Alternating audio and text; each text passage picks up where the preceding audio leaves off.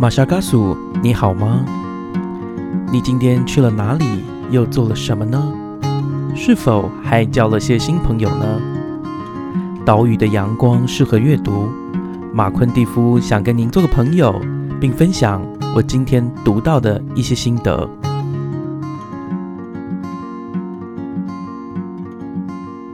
不知道各位有没有注意到，马夏尔克书其实很少会把书顺着这个时事呃最近的时事来谈论。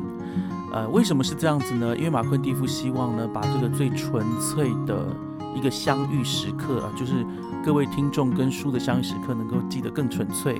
然后更重要的是，让各位呢去跟自己的生活做连接。但是有一件事情，我想呃最近发生了，然后我想跟。不只是在台湾，可能全球的啊听众也都有耳闻，也就是在九月十八号左右呢，台湾在台东的池上发生了这个地震啊，这一震呢从六点四，然后再震到六点八，然后。其实发生震呃地震的地方呢，离马昆蒂夫的老家非常近。虽然呃震央在台东的池上，但是受灾最严重的啊，目前我们从新闻上看到的是在花莲的玉里啊，也就是花莲的南部。马昆蒂夫的家乡卓卓乐村呢，离玉里也不过就是几公里之遥远，所以想当然尔呢，也是有一些地方是有受灾的啊。我就是啊我的亲戚的家呃，就是地基有就是很明显的。裂痕呐，然后我自己的老家后后面的石墙呢，就整面都倒下来哦，三十几公尺的这个长长长的石墙，整个倒下来。小时候我会经过的那个呃道路旁边啊，不不是这一次就有一个呃 Seven Eleven 的那个。呃，大楼倒了下来吗？啊，那就是马昆蒂夫小时候在玉里镇上常会走的路。所以看到这些景色啊，熟悉的景色都呃崩坏之后呢，我就觉得哇，这人生真的很难讲。也有人呃，因为马昆蒂夫是花莲人的关系，有时候常跟我开玩笑说，呃，如果地震没有六级的话呢，花莲人是不会有什么感觉的。不过呢，其实。不瞒大家说，其实我对地震是非常敏感的啊，因为自己有经历过九二一，那时候也是在镇央的旁边啊，车龙不断层。因为其实马昆蒂夫那时候刚好在台呃在台中念书，家人也在那里，然后也是经历了这个世纪大地震。那那个时候的感觉也是非常的害怕哈。好吧，这些呃事情呢，我们就不再多说，只是想跟大家问候一声啊，就是马夏尔克书也有注意到这个发生在。台湾一个很重大的一个算是天灾吧，在这样大的一个天灾当中呢，有一本书，不知道为什么马昆蒂夫想要分享给大家，可能是因为我对这本书的喜好大到我觉得已经到天摇地动的地步。怎么说呢？我想我当时可能是受到这本书名叫做《写在课本留白处》啊这个书名的影响，本来不会画线，本来不会写笔记的我呢，都忍不住在这本。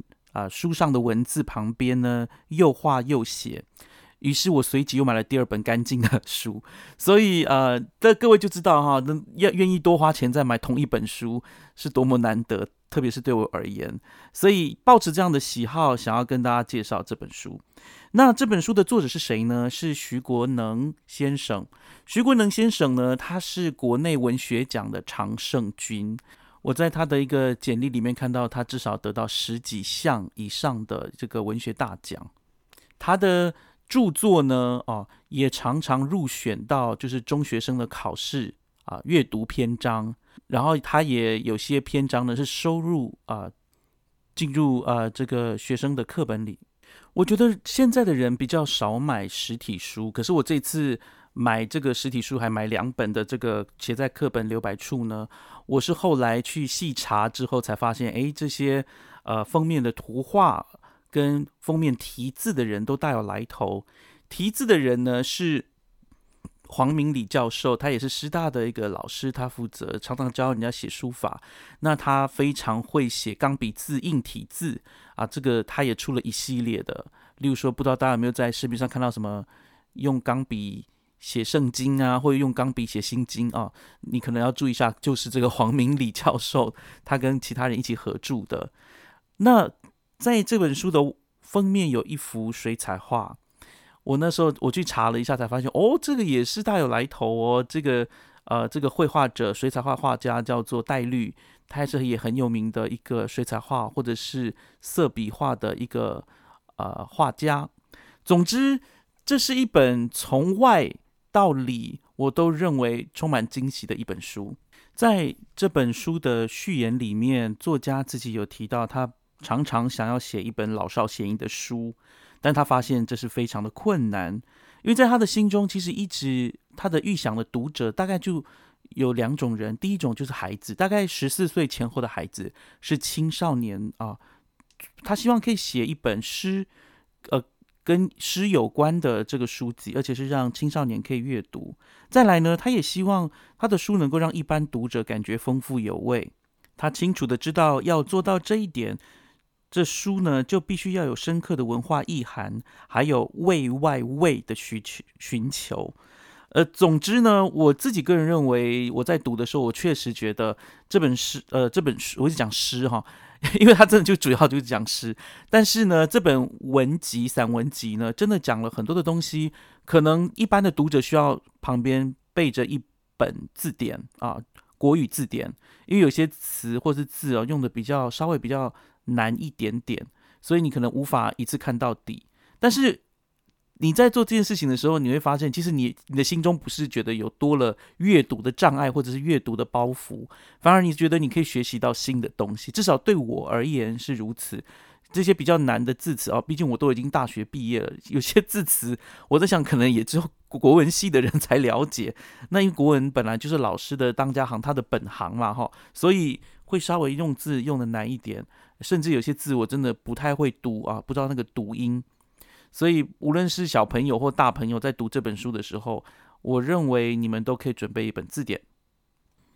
我很喜欢这本书的另外一个部分，就是它当中谈到，其实如果有受过华语文教育的话，常会读到的一些诗词，然后再把这当中的一个更深刻的意涵表现出来。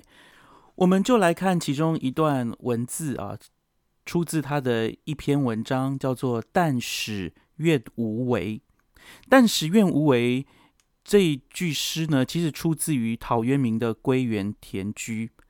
那《归园田归园田居》的这一个诗是这样念的哈：“种豆南山下，草盛豆苗稀。晨兴理荒秽，带月荷锄归。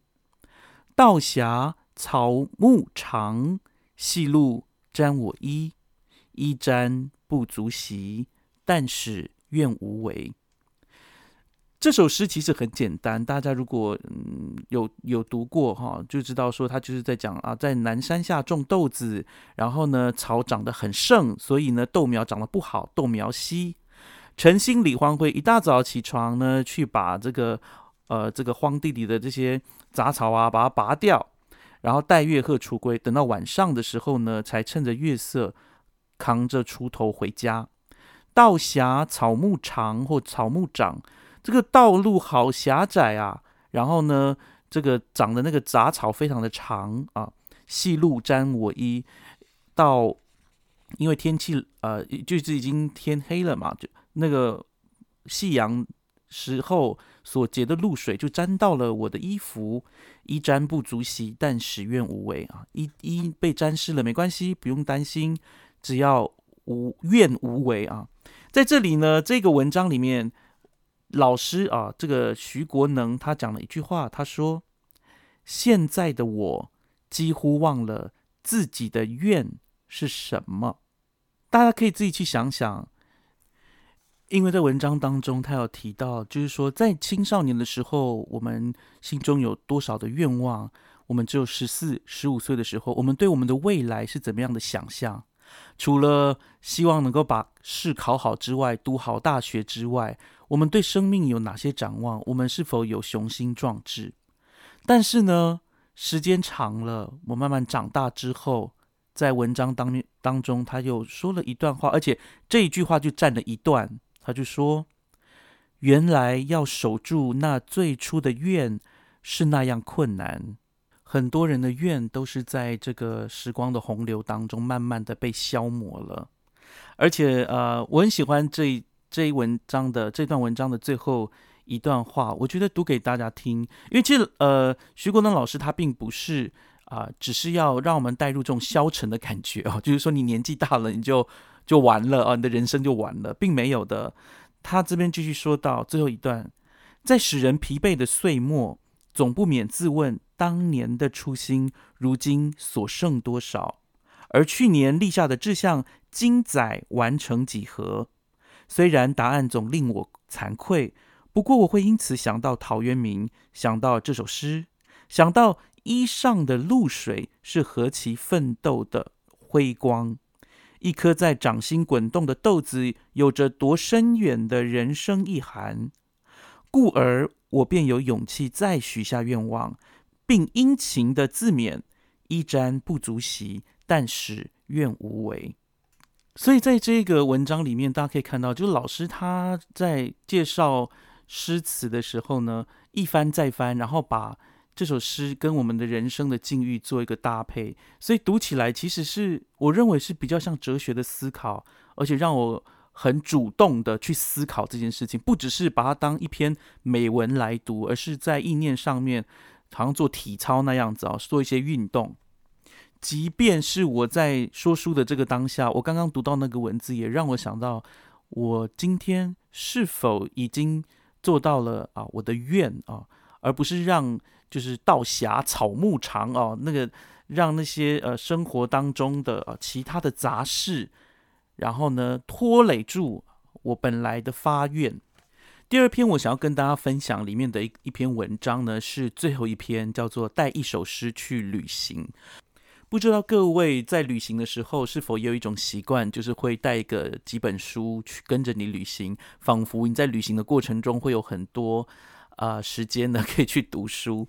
可是后来呢，马昆蒂夫发现呢，啊，我只我只能带一本书，带一本以上真的是太超过了，因为事实上在旅行的时候，你要看的就是你去的那个地方，你要留在那个当下，所以多带一本书其实并不是那么经济啊，你也不会做到。而我喜欢这篇文章的原因，是因为呢，带一首诗去旅行。他当然，我一开始读的时候，以为是告诉我的，我在旅行的时候应该要带什么样的书去。不过呢，在这里，我觉得作者也就是徐国能徐老师，他可能在讲的就是你在生命当中都需要有那么一首诗啊，你可以反复的品读，在。这个文章里面呢，他用了两个作者的诗啊，主要是两个作者，一个作者叫做泰戈尔啊，我们我之前在呃前几集有读过《飘鸟》，大家记得吗？《飘鸟集》，然后他用的也是《飘鸟集》的，应该是第一第一首吧。夏天的飘鸟到我窗前来歌唱，又飞去了。秋天的黄叶没有歌唱，只叹息一声。飘落在哪里？为什么马昆蒂夫觉得有必要再把这首诗读出来呢？为什么要把泰戈尔的诗再读出来？就是因为在这里呢，作者提到这个印度诗人泰戈尔的《飘鸟集》是在他十三、十四岁的中学时候，然后为他的这个心灵带来可以说是清流吧，哈，像清浅的小溪一样流进了他的心里，所以。他也提到，就是他年轻时候受到诗的这种触动的记忆呢，就跟呃这《飘鸟集》很有关系。然后另外一个对他很有影响力的诗集啊，叫做《郑愁予诗集》。这个部分也是蛮有趣的，因为我之其实我们大家都读过那个“你达达的马蹄是个美丽的错误”那首诗嘛，哈。可是郑愁予还有其他的诗，那。对老师而言，他觉得这对于一些易感的青少年来说，或许是个不错的起头。他这边提到了那儿遇你的阳光是蓝的，海风是绿的，则你的健康是郁郁的，爱情是徐徐的，徐徐的啊。这这首诗是郑愁予的《小小的岛》。我又在想哦，就是说十三十四岁的青少年适合读这种。有爱情意味的情诗吗？可是我后来发现，其实人的情情感的一个勃发，可能不是我们想象中成年才有。其实它是从幼年甚至青少年时期就开始慢慢酝酿的。嗯，然后老师当然他，我看这个老师他应该是个很早熟的多情种啊，所以他愿意介绍青少年这样的诗，例如呃，另外一首叫《赋别》。这次我离开你是风是雨是夜晚，你笑了笑，我摆一摆手，一条寂寞的路便展向两头了。老师说他在读到这首诗的时候，哈，就是你笑一笑，我摆一摆手，一条寂寞的路变向两头了。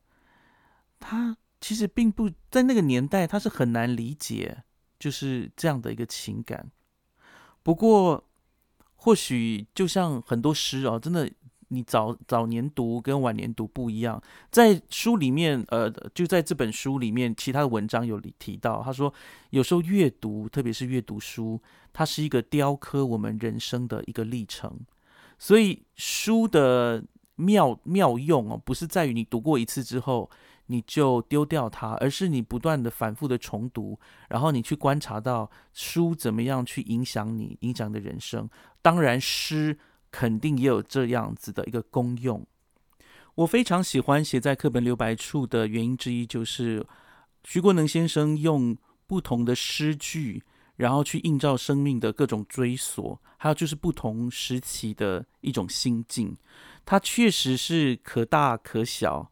可老可少，那不过就是像我刚刚说的一样，如果你要阅读它的话，可能要知道怎么样上网去查一下字典，有些字确实比较难。之外，我认为其中啊读来真的一点都没有啊生硬，或者是让你觉得啊困难的地方，确实是一个需要慢慢读的一本书。我发现任何深刻或是深邃的思想都是如此，不可能速成。连我自己认为，连我们生命当中，我们要达到平安平静，有时候也是很难速成的。幸福更是啊，虽然有很多书啊，现在很多的书都说啊，什么几秒钟之内让你幸福啊，等等的。那当然这是可以的，从心可以开始做起。但是要怎么样一直就是住在那样子平安的感觉啊？我认为那是需要一点修炼的。那写在课本留白处，就是一个经过修炼之后。呈现给各位的一个作品，希望大家有时间可以去看这本书，然后我真的推荐大家去看，然后也希望大家在未来的时光啊，继续啊支持我们马夏尔克书的节目。我其实，在一开始节目的时候，想要跟大家讲一件事情，但是我现在才想起来，其实马夏尔克书啊，有人会问说，诶，马昆蒂夫，你的。这个说书节目有多少人在听啊？其实大家知道吗？我真的要感谢各位。大概目前我们有三五百人左右，就大概这样子上下一直在支持着这个马歇尔克书。然后我也在网络上面收到大家的留言。我有时候在想，这是多么难得的缘分，因为我可能不认识各位，但是各位透过其他的一个管道，然后知道了这个说书的节目，而默默的支持。更让我惊讶的是，有一些真的是在国外的朋友，那个比例还不还不还不少，一直都有在听这个马夏尔克书啊。希望各位可以从阅读当中得到快乐。然后更重要的是，马夏尔克书有一个重点，就是希望你感觉到有人在陪伴你，一起关心你关心的事情。就像今天的分说书说到的，愿你的心愿啊能够成就，然后你仍然能够保持你最初的心愿。我们马夏尔克书就到此结束，我们下次再见，拜拜。喜欢我们今天的节目吗？欢迎各位听友能够到 Spotify、Apple Podcast、Google Podcast 或 Sound On 聆听我们的节目《马夏尔克书》，并且在 Apple Podcast 上给我们五颗星的评价。当然，如果各位还有其他的意见或者是很好的想法，也欢迎到我们。脸书的粉砖以及 Instagram 上面的粉砖留言给我们，我们很期待获得各位的反应跟回响哦。我们就下次再见喽，拜拜。